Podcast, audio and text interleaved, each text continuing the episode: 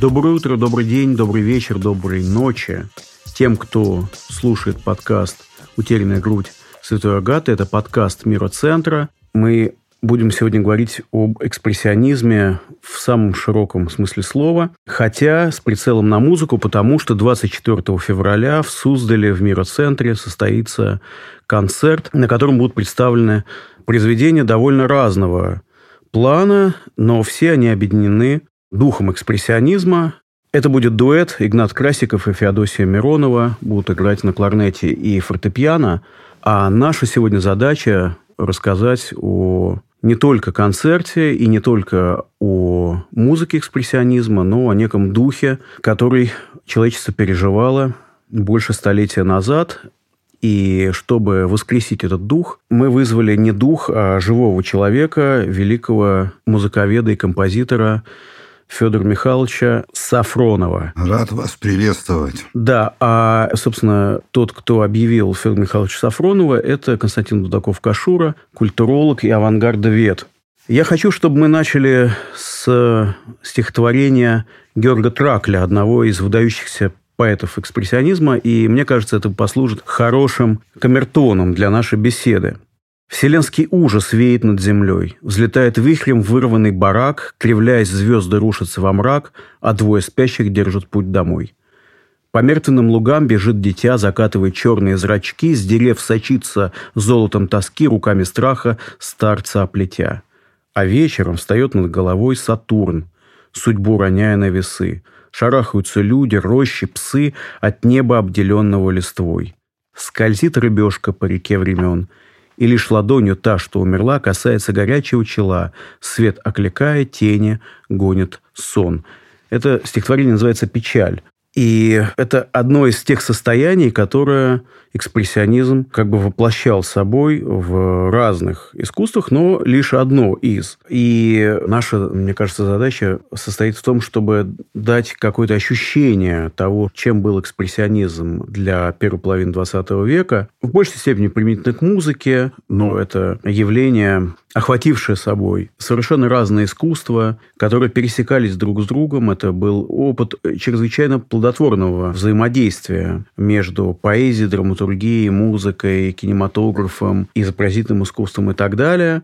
Опыт, который в каком-то смысле состоялся как предчувствие катастрофы Первой мировой войны. А Первая мировая война – это не просто война, это война, которая абсолютно изменила наше представление о мире и о войне. И с другой стороны, это явление, которое перешло и на 20-е годы, и стало такой точкой, мишенью для нацизма, который объявил экспрессионизм э, дегенеративным искусством. Для Германии экспрессионизм был, конечно, главным современным течением, но это все похоже на как бы исторический такой очерк, да, какие-то я даю сугубо исторические оценки. Почему это может иметь значение сейчас? В каком смысле экспрессионизм может иметь для нас значение? Потому что мы переживаем довольно тревожное время, и, с одной стороны, мы чувствуем э, какие-то аналогии, какие-то параллели, с другой стороны, мы понимаем, что время сильно изменилось.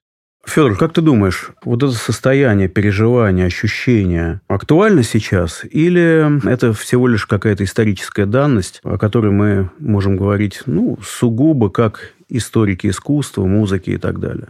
Я думаю, что достаточно актуально, потому что сейчас, спустя сто лет, всерьез актуализируется поэтика тех направлений, которые были сто лет назад. С дадаизмом это абсолютно очевидно, во всяком случае в музыке ну, в современном искусстве тоже. А экспрессионизм, как искусство, которое несет на себе эмоцию, тоже, скорее всего, вот-вот актуализируется, если не актуализировано сейчас потому что мы все испытываем потребность в неком эмоциональном катарсисе. И, соответственно, неоэкспрессионизм уже нео-неоэкспрессионизм, потому что какие-то элементы экспрессионизма были актуализированы еще в 70-е годы. И вот этот нео-неоэкспрессионизм, я за ним вижу некую перспективу. Хотя технически и музыкально это будет уже совершенно другая музыка, чем, например, у того же Шонберга и его круга.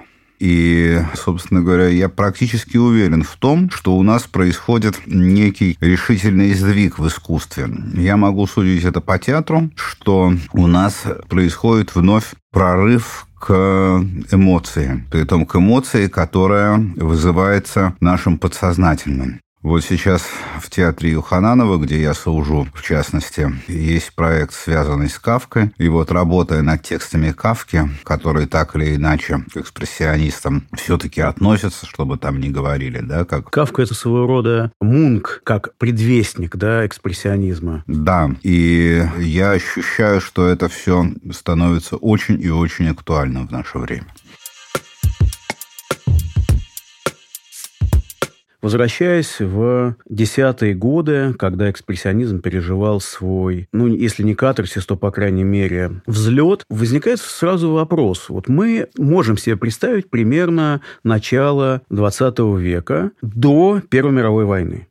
Это чрезвычайно оптимистическое время. Большие наследства, все в порядке. С 1870-71 года никаких войн, по крайней мере, если говорить о европейском континенте, но в художественной среде, философской среде и психологической среде, в общем, в интеллектуальной среде возникает ощущение какой-то тревоги, какого-то нерва, причем нерва очень сильного, обнаженного, как ты думаешь, почему это начало происходить в самом центре Европы, в Австро-Венгрии, в Германии, и э, набрало силу еще до того, как случилась катастрофа Первой мировой? Я считаю, что здесь надо искать корни в идеологии эпохи романтизма. Потому что что у нас такое романтизм? Романтизм – это эмансипация субъекта. Что, собственно говоря, в отличие от классиков, которые ставили во главу угла нечто объективное, романтики ставят субъективное. Я. Я.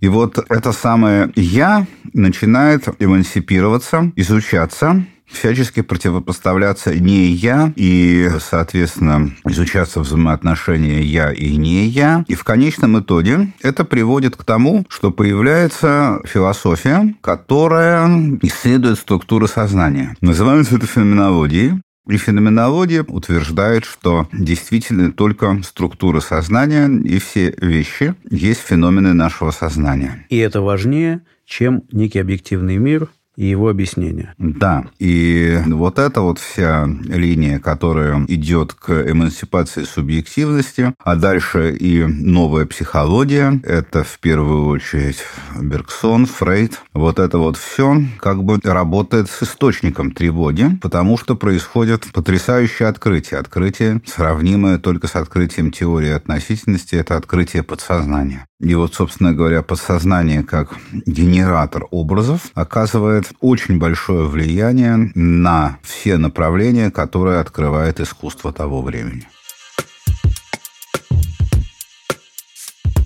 Сегодня мы будем говорить в том числе о Арнольде Шонберге, который является, возможно, одним из самых важных композиторов в первой половине XX века. И, читая переписку Шонберга и Кандинского, я встретил замечательную фразу как раз о бессознательном.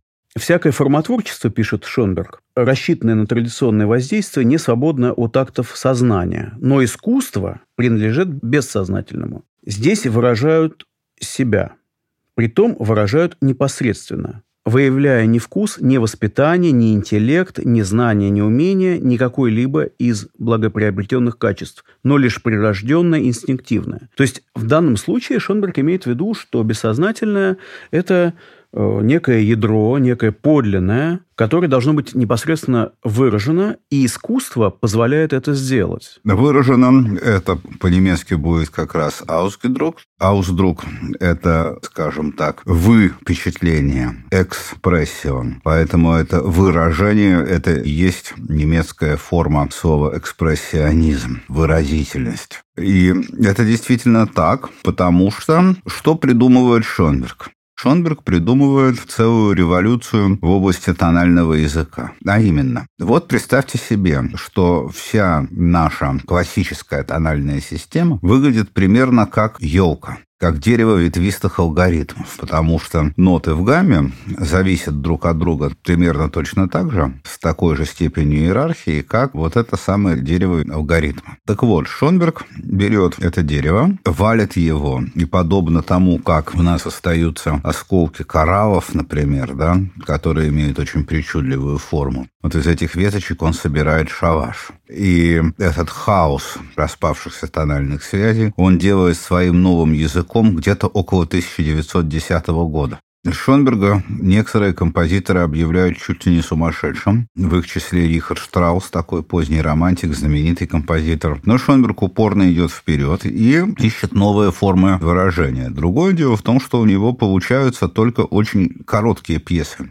инструментальная, потому что исчезла тональность, исчезает и классическая форма. И как ее вернуть? И тогда Шонбергом овладевает дух открытия. Он изобретает так называемую додекафонию. Что это такое? Это когда у нас уже не отдельные веточки, скажем так, по два, по три звука, аккорды, попевки, интервалы находятся в неком первобытном хаосе, а просто сами по себе звуки звукоряда пребывают в этом организованном хаосе таким образом, что все звуки хроматической гаммы организованы в ряд. 12 звуков. 12 да? звуков хроматической гаммы организованы в ряд так, чтобы они не повторялись. И до тех пор, пока они не пройдут, не начинается следующий заход на этот же самый ряд. Ты что-то хотел сказать сейчас, да? Я хотел предложить послушать небольшой фрагмент. И что бы ты предложил? Я предложил бы фрагмент «Лунного Пьеро». Это мелодрама на стихи Альбера Жиро для речитирующей певицы и смешанного инструментального квинтета, написанная в 1912 году. Мы сейчас услышим этот фрагмент. На что нужно обратить здесь внимание? Обратите здесь внимание на то, насколько свободно обращается композитор с голосами, которые как бы движутся независимо друг от друга, друга, образуя некую контрастную полифонию. И мы не найдем здесь привычных тональных функций, которые нашему уху свойственно расставлять там, где происходят остановки мелодии. А мы с вами будем плавно скользить по этому самому хроматическому полю.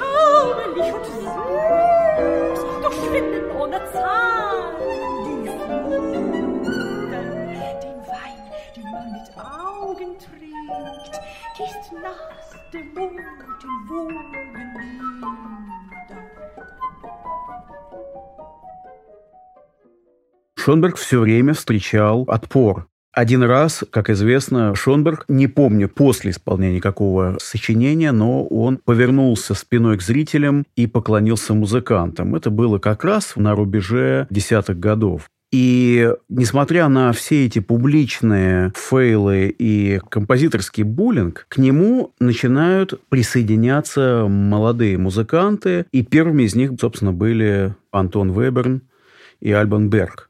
Почему эти молодые композиторы присоединились к Шонбергу? Когда Шонберга, в общем-то, все травили, и его концерты вызывали натуральные скандалы. Это было очень сложно преодолевать эту массу самых искуснейших композиторов, самых изворотливейших журналистов, самых компетентнейших музыковедов. Да, дело в том, что ни один Шонберг искал в тот момент некой новой выразительности, потому что романтизм, по большому счету, к этому моменту обветшал Шао всем надоел. Равно как надоел, например, музыкальный импрессионизм настолько, что уже появляется там Сатику, кто с разоблачениями импрессионистов. Всем хотелось чего-то другого. Поэтому чисто статистически выходит так, что очень способные молодые музыканты потянулись к Шонбергу, тем более, что Шонберг ведь учил их не тональной музыке. Шонберг учил классики. Шонберг в первую очередь анализировал классиков и на примере классиков показывал, как надо сочинять музыку. А дальше, ребята, изобретайте сами. Потому что научить писать атональную музыку, в принципе, сейчас, наверное, можно. Но, во всяком случае, тогда какая-нибудь школа Шонберга, как, например, школа Филонова, да, где вот сейчас выставка идет, видно, как подражают Филонову. Но ни Вебер, ни Берг Шонбергу не подражали. Вот и в чем все дело. Они шли в том же направлении, но каждый нес свое собственное знамя, на котором были написаны совершенно другие письмена. И вот в этом отношении как раз берговский вариант экспрессионизма, он более такой доступный, что ли. И он пишет камерный концерт программный, лирическая сюита для струнного квартета программная. Как-то он мыслил такими категориями более традиционными. А Вебер наоборот – Веберн считал, что произведение замкнуто в себе, его содержание и красота его звучания такая же загадка, как, например, это было в эпоху Средневековья. И, соответственно, тайный смысл произведения можно понять только тогда, когда ты его полностью проанализируешь, вникнешь в его структуру. И что самое интересное, вот мы коснулись вопроса о сознательном и подсознательном. Спрашивается, как вот эти сложнейшие структуры, которые Вебер вкладывал в свои сочинения, могут быть осознаны ухом. Видимо, Вебер рассчитывал на то, что сила нашего подсознания настолько велика, что она может просчитать все эти структуры таким образом, что родит некий отклик в нашем сознании. Подобно тому, как мы очень часто можем вспомнить какие-то вещи, которые мы давно забыли под впечатлением от э, какого-то образа или картины или музыкального произведения. Наше подсознание – это 90% нервных клеток мозга. То есть это некое хранилище да. а юнгианские архетипы, которые mm-hmm. находят проявление потом в совершенно разные. Да. Да? И понимать такую такое, сложную да. музыку мы должны не то что сознанием, а подсознанием. Вот, видимо, на что рассчитывал уже крайний, последний традиционный экспрессионист Антон фон Вебер. Кстати говоря, в программе концерта будет звучать музыка Берга. А если говорить о вообще этой школе, то можно ли еще выделить каких-то ярких композиторов, которые к ней принадлежали? Это первый вопрос. А второй, насколько это оказало влияние на всю мировую музыку? Потому что пока что мы находимся еще в Вене, 10-20 20-е годы, еще не пришел к власти Адольф Гитлер, они еще не переехали в США, но интересно, как это все аукнулось в музыкальной культуре вообще второй половины 20 века,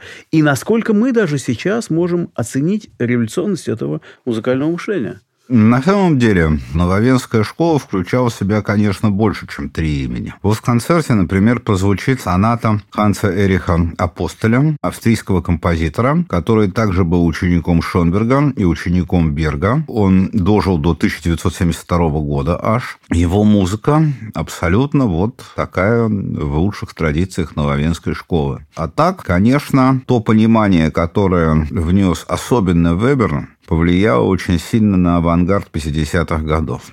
В частности, на Штокхаузена. Который тоже будет звучать в программе. Да, с э, более поздними, конечно, сочинениями. Но, тем не менее, Штокхаузен сделал публичный анализ одного из произведений Веберна и назначил его предшественником молодого авангарда 50-х годов.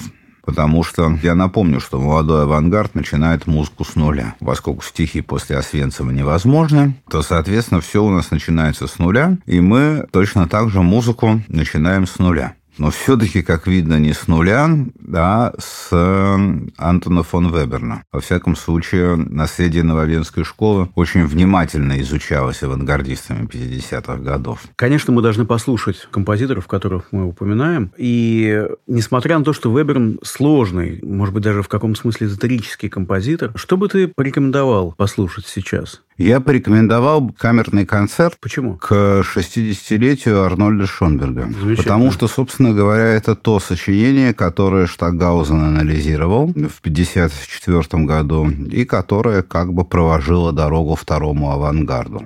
Дело в том, что там происходит очень интересная вещь. Там в качестве новых конструктивных параметров, помимо высоты, потому что вот когда мы говорим о додекафоне, мы ведем речь только о музыкальной высоте. В каком смысле? Ну, о том, на какой высоте находятся звуки. Ля, си бемоль, до диез и так далее. Но у звука есть еще и длительность, у звука есть тембр, у звука есть другие параметры, как то, например, громкость или интенсивность. И вот Веберн учитывает эти самые параметры не как дополнительные дополнительное конструктивное средство, а как основное, строя свою партитуру как архитектор в несколько слоев. Вот здесь у него ритм, здесь у него динамика звука, здесь у него высота. И вот это очень интересно. На слух это незаметно, особенно на слух неискушенного слушателя. Но давайте сейчас слушаемся в начало этого произведения и попробуем с вами оказаться в этом мире, в котором есть не только три измерения, но четыре или даже пять. Мир архитектоники звука. Да.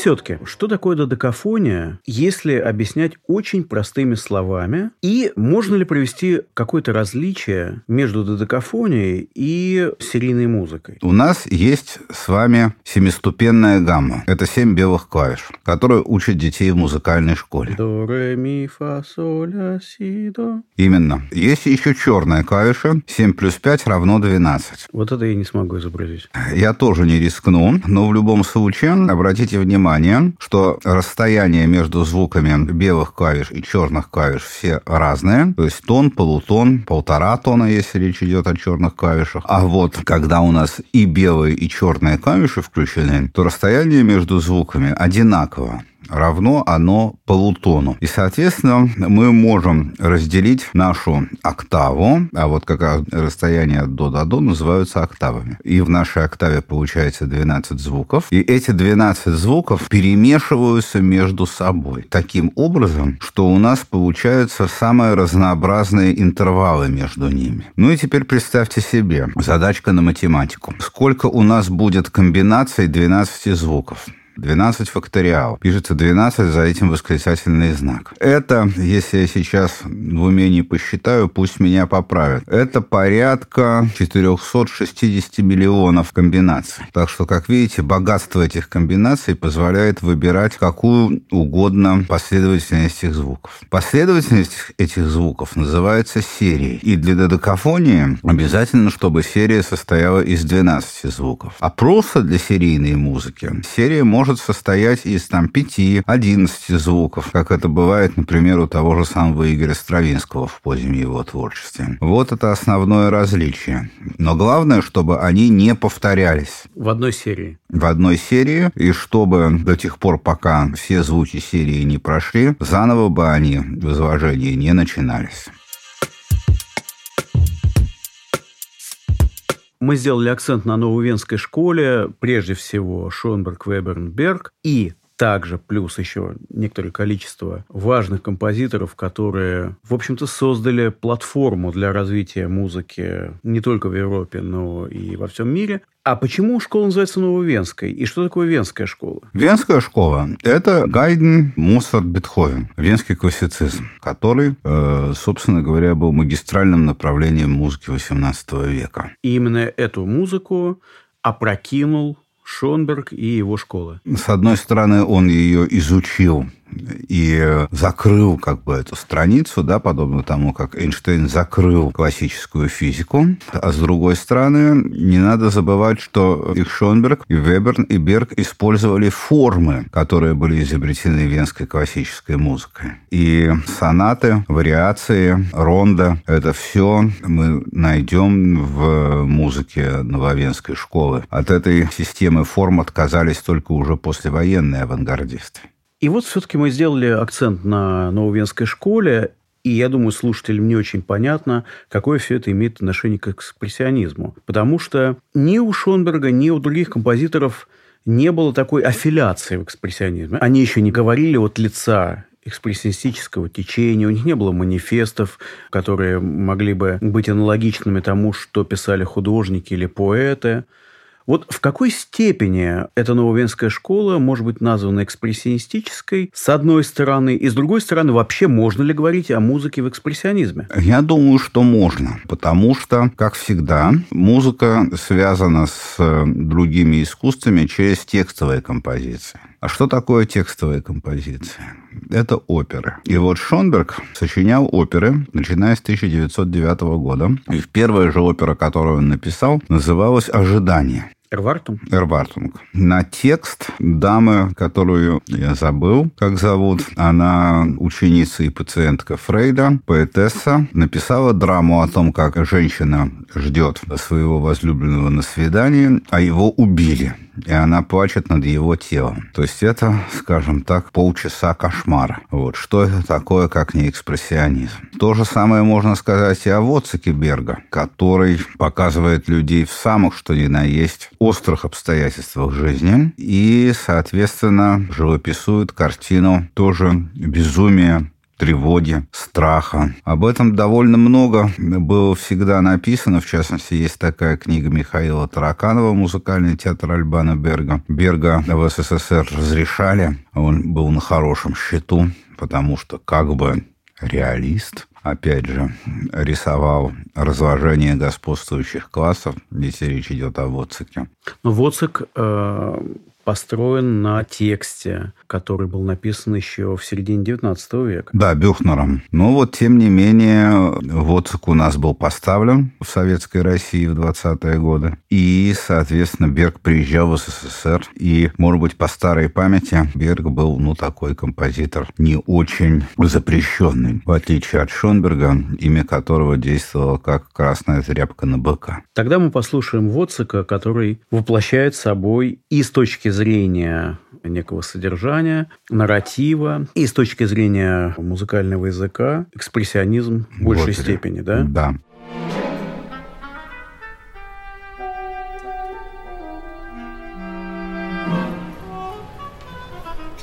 Langsam, Wozzeck, langsam. Eins nach dem anderen. Er macht mir ganz schwindlig.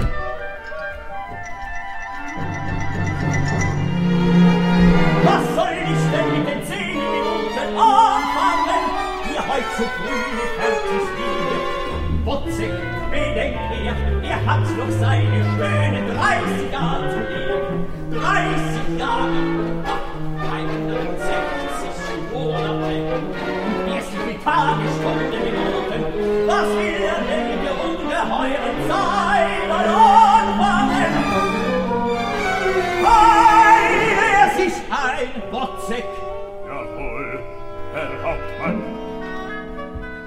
Когда мы говорим об экспрессионизме, то возникает ощущение, что это просто какой-то стиль, да? Ну, может быть, и не просто, но некий стиль. На самом деле, конечно же, это определенное ощущение и взаимоотношение с миром. Взаимоотношение с миром, которое было выражено в изобразительном искусстве, театре, драматургии, поэзии, музыке и так далее, и так далее. Экспрессионизм дает очень интересное и современное ощущение того, что искусства пересекаются друг с другом. Возможно, что это еще было заложено в романтизме, конечно, но чрезвычайно интересно и перспективно была линия взаимоотношений Шонберга с Кандинским. Шонберг писал картины, не очень хорошие, на мой взгляд, такие дилетантские, но и Кандинский поддерживал это. В свою очередь, вся педагогическая, теоретическая позиция Кандинского подкреплялась музыкой, и, может быть, для слушателей будет интересно узнать, что абстрактное искусство рождалось именно из вот этого ориентирования на музыкальное искусство, которое, как известно, не... Не семантично. Не семантично в том смысле, что оно не обязательно должно базироваться, отсылать к реальности, которую мы видим глазами, или которую мы слышим ушами и так далее, и так далее. Да? То есть, подобно тому, как музыка ничего не изображает, кроме самой себя, точно так же и искусство для Кандинского может быть настоящим, подлинным, когда оно существует само по себе, а не изображает что-то, не подражает тому, что мы видим, ну и так далее. И между Кандинским и Шонбергом возникло э, очень такой э, напряженный и любопытный диалог, который в конечном счете, на мой взгляд, привел Кандинского ко многим открытиям, или, по крайней мере, сделал их ощутимыми. А как тебе кажется, для Шонберга вот это общение с Кандинским стало важным или для музыки открытие Кандинского мало имели значения? Я думаю, что для музыки открытие Кандинского имели какое-то значение, потому что, понимаешь, в чем дело? Вот у нас есть импрессионизм, который занимается оптикой и исследует оптику. А экспрессионисты начинают исследовать непосредственно цвет и форму. Ну, начал-то вообще Сезанн, да, но тем не менее экспрессионисты ворвались именно своими яркими красками, своими угловатыми формами, искажением линий на пейзажах, да, те же самые баварские пейзажи, совершенно как бы одновременно и реалистичные, одновременно неузнаваемые. Ты имеешь в виду период Кандинского Мурнау? Да, я имею в виду это. И что происходит дальше? Дальше происходит то, что известно каждому историку живописи. Цвет и форма начинают эмансипироваться. Возникает беспредметное искусство. И вот когда Шонберг начинает видеть, как это происходит, вот тут ему приходит, видимо, в голову идея о создании такой музыкальной техники, которая действительно эмансипировала бы диссонанс первую очередь, да, то есть сочетание звуков, которое кажется неблагозвучным, и одновременно с этим приводило бы это в порядок таким образом, чтобы логика, структура, как она сохраняется в беспредметных композициях Кандинского, по-прежнему властвовала бы в музыке, потому что музыка без логики – это да, в общем-то, ерунда собачья. Поэтому я считаю, что влияние Шёнберга и Кандинского все-таки было взаимно. Если посмотреть на их переписку, то уже обмен идеями один чего стоил. Ты знаешь, у меня какой вопрос возник? Угу. А вот тебе не кажется, что экспрессионизм вдруг начал иметь значение в большей степени не для академической музыки, а для джаза? Когда это произошло? В 40-х годах. В 40-х годах, да. Это действительно так. А почему? Потому что джаз обладал догоняющим типом развития. Догоняющим? Да. И в конце концов догнал. И настоящий экспрессионизм в джазе – это Стэн Кентон то, что называется progressive jazz, это, конечно, отражение экспрессионизма в джазе абсолютно стопроцентное. Это большие звуковые массы, это драматизм, это хорошо выверенные партитуры, это тональность в конечном итоге. Так что как раз здесь параллель прямая. Давайте напомним слушателям, что будет на концерте 24 февраля. Несколько слов о композиторах, которые будут. Альбен Берг, четыре пьесы де кларнета. Это его раннее произведение, в котором бергерский экспрессионизм выражен, скажем так, в камерном масштабе, в отличие от его опер. Но он очень хорошо при этом проявлен. Это будет Ханс Эрих Апостоль, соната для кларнета. Это будет Карл Хайнс Штокхаузен. Будут всевозможные электронные импровизации на тему, которую Игнат Красиков сам выберет. Она будет явно связана с поэтикой экспрессионизма. И мы в каком-то импровизационном режиме решили поставить запись Стэна Кентона, одного из выдающихся джазовых музыкантов, который, по мнению Федора Сафронова, замечательного композитора, музыковеда, преподавателя Московской консерватории, воплощает собой, как ни странно, дух экспрессионизма немецкого уже в совершенно других условиях, в другой стране и так далее. Это запись 1947 года «This is the theme» Стэн Кентон.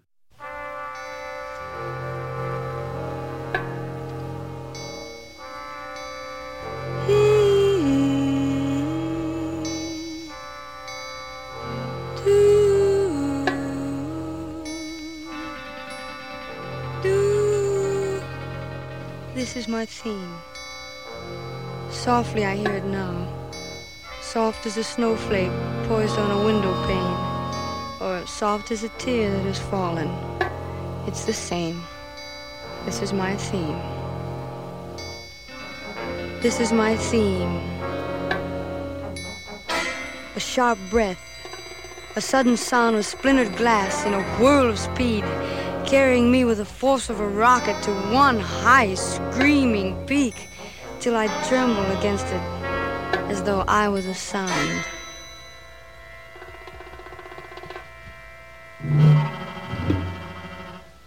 This is my theme.